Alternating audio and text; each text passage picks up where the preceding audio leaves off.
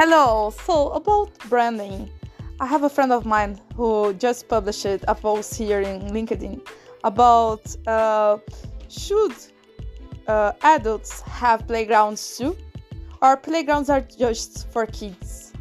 So, in my point of view, I think that adults are like children, you know, children inside of them. So we have uh, a child inside of us, a sleeping child.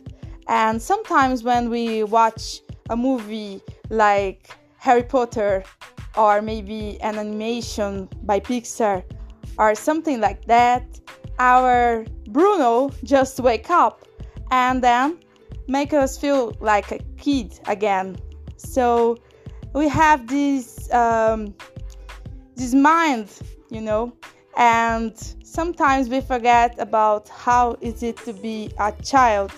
But when we watch these um, movies or when we uh, play a game or when we just feel alive again and laugh and do some uh, amusing feeling we feel like a kid again. So it's nice to feel like a kid again and i think brands like Pixar and Disney and Nike and several others know how to do this.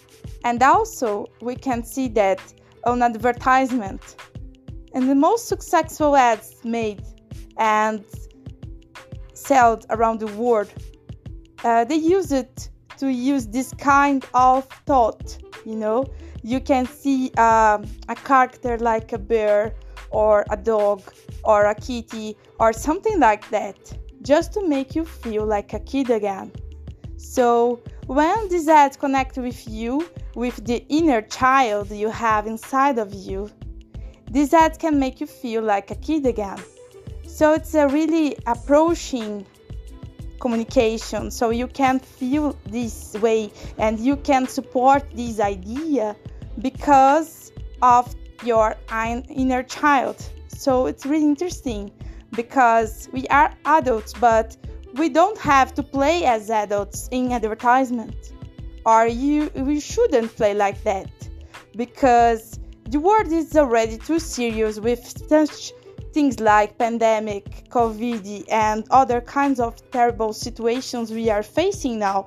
So we need to think about this and try to make this world a lighter world to live in. So I think in advertisement we should think about this. In marketing we should do things like that to make feel feel like um, everything is gonna be alright and to have this approach in communication is really interesting and really important.